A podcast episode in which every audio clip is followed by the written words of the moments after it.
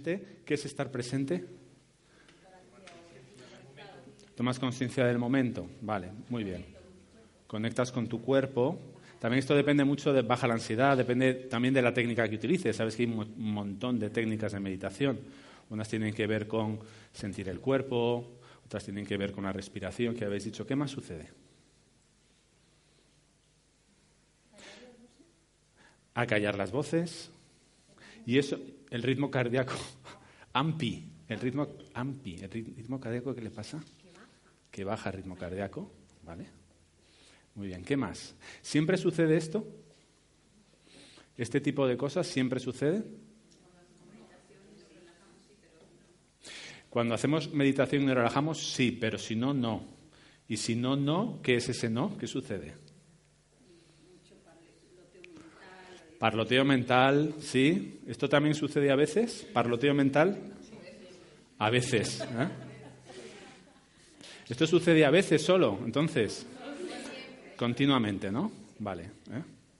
Es decir, la mente es, el pensamiento es algo que, que no deja de funcionar, no deja de parlotear, como has dicho tú, no deja de, de hablar, ¿verdad? Entonces, lo que hacemos con la, con la, meditación es, una de las intenciones es intentar bajar ese ruido mental, ¿no? Y para eso hay diferentes técnicas, ¿vale? Yo digo lo siguiente, y es un poco la propuesta de lo que vamos a ir haciendo, si queréis, durante esta media hora, que es todo eso que pasa por la mente, todos esos pensamientos que pasan por la mente, ¿eh? ¿Qué sucede con ellos? Yo digo, que lo que sucede es que de todo lo que sucede, de todo lo que nos pasa, hacemos una interpretación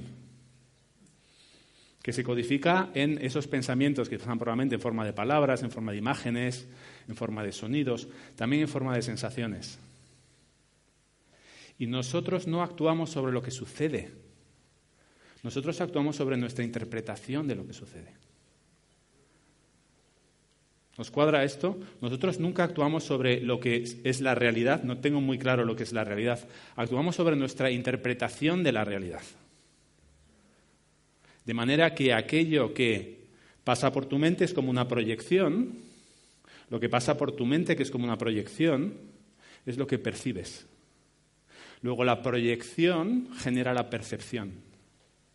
Lo que yo proyecto a base de pensamientos es lo que percibo. Y aquello que proyecto y percibo, ¿cómo le llamo? Realidad. ¿Sí?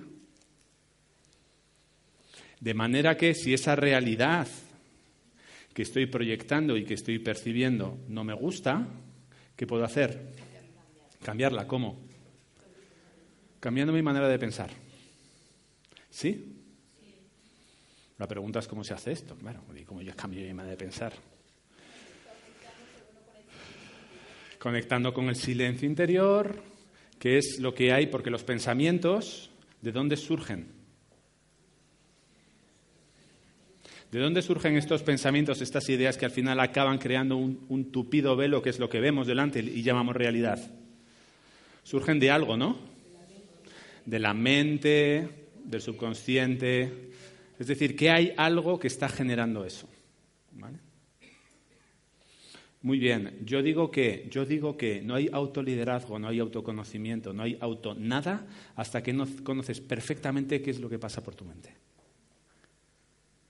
Porque mientras no lo conoces y pasa por tu mente de manera, ¿os ha pasado alguna vez que te pones a pensar una cosa que incluso te, te acaba haciendo daño y al cabo de dos horas dices, joder, macho, llevo dos horas pensando en esto, me hace daño y no me he dado ni cuenta de qué estaba pasando por aquí. Mientras no te des cuenta, eso te lleva a lugares donde por lo general no quieres ir. ¿Ahí hay autoliderazgo? Cero. ¿Ahí hay autoconocimiento? Cero. Y dejadme que, que añada una cosa más, que parece un poco exagerada, pero quizá no lo es tanto. Mientras no te das cuenta de que todo eso que está pasando por tu mente te está llevando a sitios donde no quieres ir y te está haciendo ver cosas que no quieres ver, perdonar que sea tan tajante, básicamente estás loco. Estás loco, porque estás viendo cosas muchas veces que no existen. Y a eso le estás llamando, insisto, realidad. ¿Cuál es la manera de volver a la cordura? Darse cuenta, como habéis dicho, de que hay algo que está generando eso y que es capaz de gestionarlo, porque si no eso me gestiona a mí. Porque la mente es algo tan potente que llega un momento en el cual nos domina a nosotros y nosotros no la dominamos a ella. En ese momento, buena suerte. ¿Sí? Entonces, ¿cómo se hace esto? Y ya sé que los que habéis pasado por mis garras en la escuela esto lo conocéis, pero como también sé que no lo habéis hecho, lo vamos a repetir. Y los demás no. ¿Qué es esto que hay aquí? Yo lo que os quiero exponer hoy es una manera sistemática y estructurada de empezar a conocer exactamente qué es lo que pasa por aquí. Porque yo digo, solo cuando eres capaz de observarlo y eres capaz de conocerlo, lo puedes trascender y darte cuenta de que hay algo detrás capaz de gestionarlo. Con una idea adicional, que es lo que decía antes, que es que si a eso le llamo realidad, esas cosas que pasan por mi mente y no me gustan, otra manera de llamar eso, ¿sabes? Otra manera de llamar esto que pasa por aquí, es llamarle realidad. Otra, ¿sabes cómo le llamamos también? Mundo. El mundo que yo conozco es el mundo que tú conoces o el mundo que vosotros conocéis. ¿Cuántos mundos hay en el mundo? Unos 6.500 millones, uno por habitante. Cada uno por lo tanto, yo digo, no intentes cambiar el mundo. Hay gente que dice, no, es que los, estos del coaching se dedican a cambiar el mundo. Y eh, digo, enorme error. ¿Tú puedes cambiar el mundo? ¿Qué puedes hacer? ¿Qué puedes cambiar? Tú, no intentes cambiar el mundo, cambia tú. Porque cuando cambias tú, por cierto, y esto yo ya sabéis que lo digo muy bastante. Segunda derivada,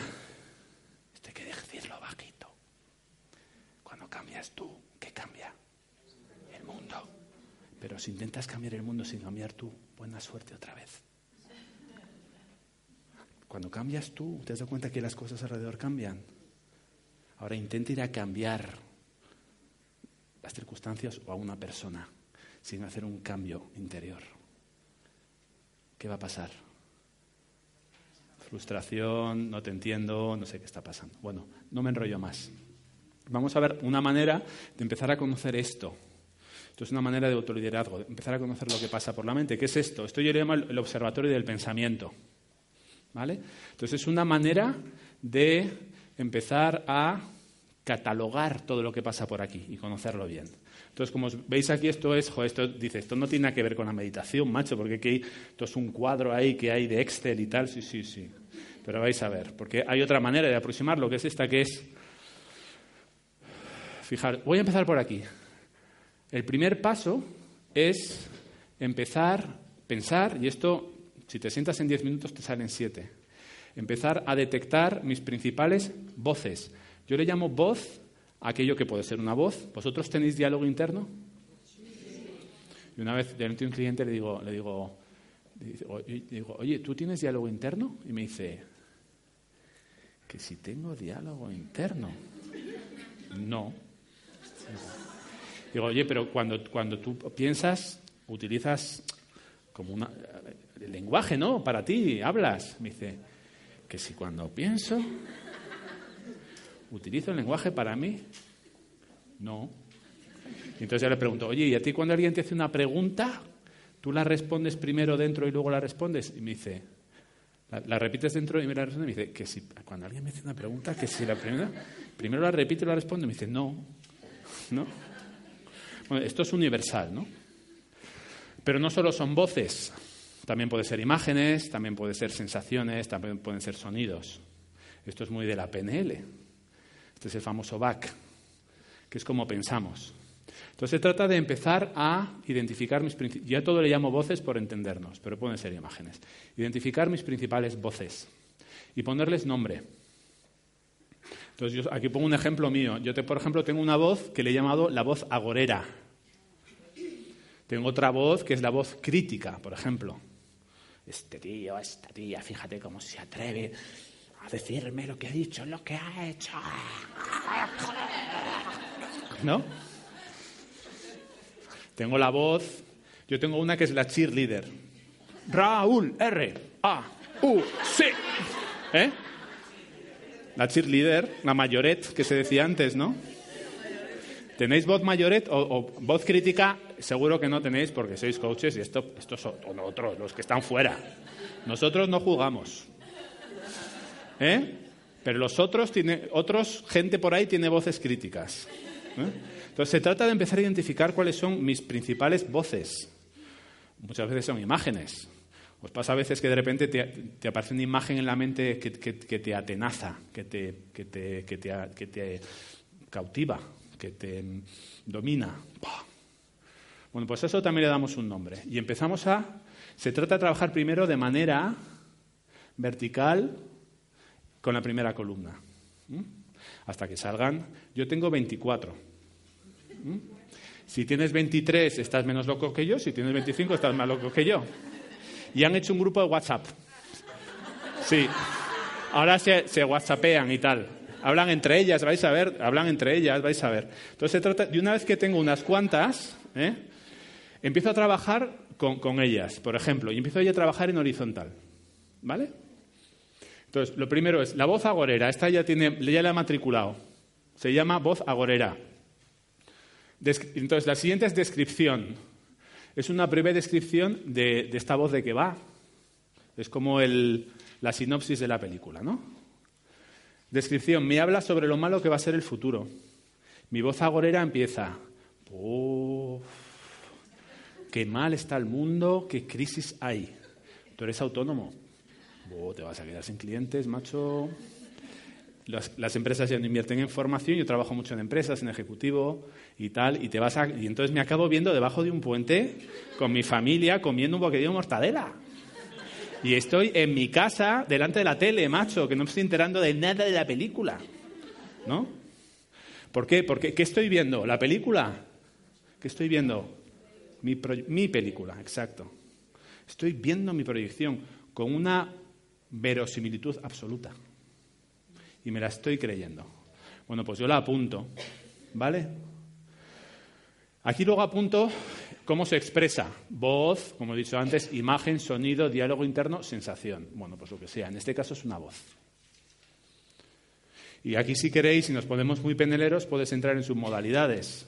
Intensidad, tono, timbre, distancia, etc. Porque también se puede trabajar con eso, aunque no vamos a entrar. Cada voz, cada imagen tiene sus características. Insisto que no vamos a entrar, pero muchas veces trabajando con posición, con ritmo, con tono, con movimiento, empieza a tener un efecto diferente sobre mí. Lo siguiente es, atendiendo a esto hay tres tipos de voces. Las hirientes. ¿Tenéis voces hirientes? Sois imperfectos. ¿Tenéis voces sanadoras? La sanadora, ¿cómo es una voz sanadora? Te amo, te quiero, no te preocupes, ¿qué más? todo va a salir bien, eres un exagerado. la vida es bella, tío, tía, no. Y luego están las neutras. También hay voces, insisto, imágenes neutras. Las neutras son pues, pues la que ni fu ni fa, ni, ni, te hieren ni te sanan. Las de tengo que comprar tomates para la cena, las de... ¿No? ¿Sí? Tú estás, eh, estás delante de un cliente ¿no? y te, está hablando, te está contando algo, es un problema bestial y de repente ¡ping! Tengo que, joder, que vienen mis suegros a cenar hoy, cago en la leche y no comprar los tomates para cenar. Y entonces vuelves a conectar, ¿no? Y entonces le dices una cosa y, te dice, no me has escuchado. Y tiene razón, macho. Lo malo es que tiene razón, ¿no? Esto leyendo es igual. Entonces el, el mayordomo se acercó al marqués con el cuchillo en la mano y ¡ping! Joder, que no he llevado el coche al taller, me voy de viaje, me cago en la leche y tal. Y entonces luego sigues leyendo y ya se ha muerto el marqués, el mayordomo se ha casado, ya ha salido de la cárcel, se ha casado con la doncella. Y te porque ¿qué has visto? Tu película, ¿no? Luego, entonces, esto es importante también. Luego veremos para qué. Luego, el enfoque temporal. Nosotros podemos, estamos pensando por defecto, ¿eh? continuamente en el pasado, lo que pasó, por qué pasó, por qué sucedió, qué habría pasado. Joder, si yo no hubiera hecho esto y hubiera hecho otra cosa, entonces habría pasado otra cosa. Entonces, automáticamente, entonces, la próxima vez que pase lo que voy a hacer, entonces te vas al futuro. Ya está. Entonces, la próxima vez que pase, lo que voy a hacer es. Entonces, te vas al futuro. O hay veces que empezamos a pensar el futuro, lo que va a pasar, lo que va a suceder, lo que tengo que hacer, y muchas veces también vincula con el pasado. Entonces, el, el, marco temporal es importante. Esta voz, por ejemplo, mi voz agorera, ¿de qué habla? Del futuro. Habla del futuro, ¿vale? Por cierto, ¿por qué no pongo presente ahí? Porque cuando estás en pura presencia no hay diálogo interno. No sé si se cuando estás presente, estás presente. No estás elaborando mentalmente lo que sucede, estás simplemente experimentando lo que sucede. Entonces, por eso ahí, no hay presente. Es pasado, futuro. Si no, no hay diálogo interno. Si no, no hay elaboración de imágenes. Si no, no hay elaboración de sensaciones de manera artificial. Luego, enfoque temático. La mente puede ir a cuatro lugares. Fijaros, el pensamiento puede ir a cuatro lugares nada más. Puedo estar pensando sobre mí, sobre mí, soy tal o soy cual. No valgo, si valgo, soy un tal, soy un cual. Sobre otros, sobre otras personas, sobre cosas, sobre cosas, sobre dinero, sobre objetos, sobre relaciones sería sobre otros, porque el, cuarto, el cuarto tipo, digamos, el cuarto polo del pensamiento es una combinación de las anteriores. Puedes estar pensando sobre mí en relación sobre otros, sobre otros en relación con cosas. Entonces ahí el, enfoque temático es importante.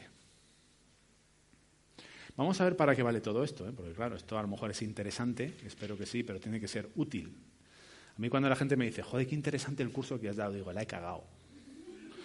¿No? O sea, tiene que ser interesante, pero sobre todo tiene que ser útil. ¿no? Entonces cuando me dicen, qué útil, digo, bien. Si tiene que interesante, digo, jo, pues interesante, pues para eso te lees un libro, ¿no? Vale. Importantísimo, la intención positiva. Yo digo que toda voz, toda imagen, toda sensación tiene una intención positiva, te está intentando aportar algo. Otra cosa es que lo consiga, ¿no? Hay veces que sí, hay veces que no. Entonces, hallar la intención positiva de una de estas voces es, yo creo que es importantísimo. ¿Por qué?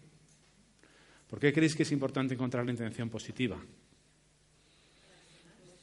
Para accionar de otras maneras, para para para buscar más posibilidades, para, llegar al mismo punto de otras maneras. Yo creo que esto es fundamental, lo que dice Ángela. Es decir, la intención positiva, yo digo, una vez que detectas la intención positiva, no la cambies. La intención positiva de mi voz agorera es advertirme de que debo hacer cosas para, que no, para evitar consecuencias. Eso está bien, está genial. Ahora, si esa voz no me está ayudando a llegar ahí, es qué camino alternativo puedo encontrar para llegar a la misma intención que no tenga los efectos negativos que tiene esta voz. Luego, la intención positiva, esto es como con las adicciones, ¿no? Si, entra en tu despacho un alcohólico y le dices, o lo que sea, un alcohólico, un drogadicto, un bulímico, un adicto a la PS4 o al trabajo, dices, no, usted no se preocupe, usted conmigo va a dejar de beber dentro de tres meses. ¿Qué pasa? Que le entra un ataque de pánico. Porque la persona que tiene una adicción, a través de su adicción, está intentando conseguir algo que de otra manera cree que no tendría relajación, sociabilidad, evasión. Entonces yo creo que es más, ¿cuál es, vamos a encontrar juntos la intención positiva de su adicción mientras siga bebiendo, por favor. Beba compulsivamente. Hasta que encontremos qué está intentando conseguir con eso y hallemos un camino alternativo que le mantenga esa intención sin las, sin las consecuencias negativas del alcohol mientras no deje de beber. Porque si deja de beber usted, pues saldrá por otro lado. Se pondrá a drogarse o se pondrá a lo que sea y además lo entiendo perfectamente, yo haría lo mismo. Bueno, pues la intención positiva de la voz es lo mismo, es qué me está intentando dar y luego ya veremos maneras de cómo llegar a esa misma intención positiva si esta no me vale. la intención positiva de mi voz agorera es advertirme de que debo hacer cosas para evitar consecuencias. ¿No? Muy bien. Muy importante. ¿Cuándo aparece? ¿Sabéis cuándo aparece mi voz agorera? A las cuatro de la mañana. ¿Tres y media? ¿Tres y media pone ahí? Ah, no. Tres y media. Entonces, claro, estás, estás durmiendo y de repente, ping. Entonces, joder, macho, la intención positiva, ¿ya? ¿Ya se me ha ido el tiempo? Me cago en la leche. Bueno, pues acabo rápido, le damos una vuelta a la practicidad. Es importante detectar el momento porque hay un factor sorpresa en todo esto importante. Es decir, si yo a las tres y media de la mañana o a las cuatro me despierto y conozco la voz, es, ah, ya estás aquí, gracias. Sé tu intención positiva, no es el momento, ¿podemos hablar mañana a las diez? Parece absurdo, lo es, pero si funciona, funciona. Oye, no es el momento, gracias. Sé que tienes una buena intención, prefiero dormir. Te apunto en la agenda a las 15 mañana. Y hablamos. Y a ver qué efecto tiene. Porque el efecto sorpresa es muy importante. Vas por y de repente, ¡ah! ¡Qué pensamiento más horrible tengo, Dios mío! ¿Pero cómo puedo pensar esto? Pues, coño, ya lo sé, si ya te conozco. Ningún problema. Voces asociadas, esto es fundamental. ¿Os sucede esto de te vas a quedar tirada en el barro porque hay una crisis que te mueres y tal? Bueno, no pasa nada porque entonces lo que tengo que hacer es, mañana me levanto a las un poco antes. Entonces abro mi Excel y hago mi base de datos, entonces aparece otra voz que es la planificadora. Entonces, esta sigue, no, pero eso da igual, porque tú ya lo has hecho muchas veces y no funciona, entonces tienes que... otra, no, no, pero no Pero entonces yo voy recorriendo los clientes y les voy mandando... Y luego aparece otra que es, joder, tío, que son las 3 de la mañana, macho, que tal, no sé qué. Y se monta el coloquio, ¿no? Claro, el WhatsApp, empieza a funcionar el WhatsApp entre ellas, ¿no? Y otra, y otra vez que dice, joder, tío, pues no es para tanto, ¿eh? O sea, estás exagerando. esto es muy loco ¿Esto sucede? Chicos, este es, el, este es el estado normal del pensamiento de la mente humana. Se trata de empezar a ordenarlo. Entonces, las voces asociadas son muy importantes porque hay algunas voces internas que tienen un poder de arrastre enorme. Hay algunas que levantan el gallinero y hay otras que no tanto. Importante, ¿qué emoción produce? ¿Qué emoción produce? Miedo, pero fijaros que la emoción viene aquí. La emoción viene aquí, tiene todo este desarrollo. Entonces, yo creo que esto es fundamental, porque yo puedo actuar sobre la emoción, pero ¿esto qué es? Esto es una consecuencia, no es una causa. ¿Cuál es la causa? Aquella. Si yo actúo sobre el miedo, muy bien, tendré éxito seguramente a corto plazo, pero mientras siga mi voz operando volverá a aparecer. Entonces, aquí hay muchísimo debate, ¿eh? lo sé, pero yo digo, toda emoción, sin excepción, está generada por un pensamiento. No tiene, las, las emociones no son autónomas, no surgen de manera, están basadas en un pensamiento. Puedes trabajar sobre causa o sobre consecuencia. ¿Qué es más duradero? Trabajar sobre causa. Esta es otra manera de ver la inteligencia emocional, que, es maravillosa. ¿eh? Yo la veo así y se puede discutir mucho. Y fijaros, queda otra casilla. ¿Qué acción produce? Insomnio. Otra vez, yo puedo trabajar sobre mi insomnio, pegarme un pastillazo, ponerme a leer un libro aburridísimo, lo que tú quieras, pero mientras eso siga funcionando va a volver a aparecer. Por eso la gestión... ¿Eh? ¿Eh? Sí, sí, claro, en este caso. Claro, sí, exacto. Cada uno aquí, esto es, esto es el mapa de la subjetividad humana. Esto es el mapa de la subjetividad humana. Cada uno tendrá su configuración. Claro, entonces, si te aparece a las 3 de la tarde, como dices tú, me, me, produce ansiedad, o me produce tensión interna, o me produce lo que sea, es lo mismo. Puedo actuar sobre esa sensación o sobre, esa acción o puedo irme directamente a la raíz. Yo digo, si vas a la raíz vas a ser muchísimo más efectivo. Por eso gestionar tu imaginario es de importancia crucial. Y por eso, si no lo conoces y no lo gestionas, no hay autoliderazgo, no hay autoconocimiento, no hay nada. Lo que hay es pura deriva y que pase lo que Dios quiera. Entonces, la manera más efectiva que yo conozco de gestionar todo esto es observarlo. Y este es el principio de la meditación. Darte cuenta de que todo eso puede ser observado. En el momento en el cual empiezas a observar lo que pasa por aquí, se produce un salto de dimensiones cósmicas. Cósmicas. ¿Por qué? Porque de repente te das cuenta de que tú no eres tus pensamientos. ¿Qué eres? El ser que produce esos pensamientos. Aquello de donde surgen. Y que esto es capaz de gestionar esto. Mientras no te das cuenta, esto gestiona todo. Cuando te das cuenta de que esto surge de algún lugar, este lugar puede empezar a gestionar todo esto. Y de manera mágica, la visión que tienes del mundo cambia radicalmente un par, de, un par de puntos sobre ¿y cómo trabajo con todo esto? Lo primero es conocerlo, hacer este cuadro. Lo segundo es, cógete la voz que levante más el gallinero. No hace, no hace falta trabajar con las 24, porque si hay una que lo que hace es llamar a siete, trabaja esa y desaparecen ocho. Entonces, una manera es, vete a la que tiene más voces, voces asociadas y maneras, primero, píllala en el acto, es decir, en el momento en que aparezca, decir, ah, ya está aquí.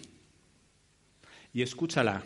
Simplemente eso, digo yo, cambia totalmente el poder que tiene esa voz sobre ti. ¿Os habéis dado cuenta de que un pensamiento es algo que tiene un inmenso poder sobre nosotros? Un pensamiento es capaz de tumbarte en tierra o de hacerte volar. En el momento en el cual una voz que no quiero es detectada por mí, el poder que tiene sobre mí varía radicalmente. Porque ya soy capaz de decir, ah, ya sé que estás aquí, ya sé lo que va a pasar. El nivel de tensión, el nivel de lo inesperado que pueda suceder cambia totalmente. Este es el poder de la observación, este es el poder de la conciencia, de darse cuenta. La primera, la segunda es escríbela. Muchas veces escribiendo nuestro diálogo interno, lo que hacemos es dejarlo fuera y poder observarlo. Otra es aumenta el peso de las voces sanadoras. Es decir, cada vez que aparezca, si aparece una voz que no quieres, llama a una voz que sí quieres. Esto es empezar a manejar el coloquio.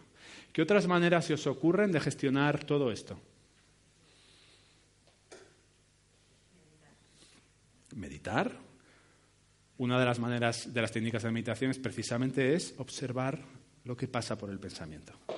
Tomar, crear ese espacio entre yo y lo que pienso y darme cuenta de que yo no soy lo que pienso. Vale, muy bien. Meditar. ¿Qué más? ¿Cómo las eliminas? Aceptándolas. Pero fíjate, yo, yo, yo, os pido que hagáis una, una, una práctica. Puede que sí, pero os pido que hagáis una práctica. Intenta parar un pensamiento. ¿Qué sucede? Cambiarlo por otro, genial, muy bien. Ahora, si intentas parar un pensamiento, ¿sabes lo que pasa? ¡Wow! ¡Pa! Estalla. La manera, el pensamiento es energía. Además se puede medir, te ponen aquí unos electrodos y tienen que meter. Energía, ¿de dónde sale esa energía? De ti. Cuando entras al trapo de un pensamiento, le estás dando energía, se dispara. Cuando lo observas, cuando te separas de él, estás dejando de dar energía. Entonces, esto es como un velero. Cuando sopla el viento, se mueve. Cuando deja de soplar el viento, sigue un poco y se para. Entonces, de ahí el poder de la observación. Cuando aparece mi voz agorera y digo, ah, ya estás aquí, cuéntame. Admitirla, lo que estás diciendo, cambiarla por otra también. Cuéntame, ah, que me estás diciendo que me voy a quedar debajo de un puente, vale, muy bien, ¿qué más? No, porque además y tal, lo que va a suceder, porque tal, porque resulta que no. Cuéntame, ¿qué más? poco a poco va bajando. Entonces ahí yo puedo decidir qué hago. Ya no decide ese pensamiento autónomo por, mí, sino que yo tengo la capacidad de elección. Decir, pues mira, ¿sabes qué te digo? Tienes razón, me voy a sentar en mi base de datos o lo dejamos para mañana, o ¿sabes qué te digo? Que me llevas hablando 10 años y no tienes razón. ¿Vale? Una manera más de, porque ya es la hora, ¿verdad, Quique? Una manera más de gestionar esto y acabamos. Viviendo el presente. Centrándote, por centrando la, la atención en algo que tengas delante, utilizando los sentidos, etcétera, etcétera. Vale, muy bien. Os sugiero que hagáis el ejercicio. Es un viaje apasionante y felices sueños. Gracias.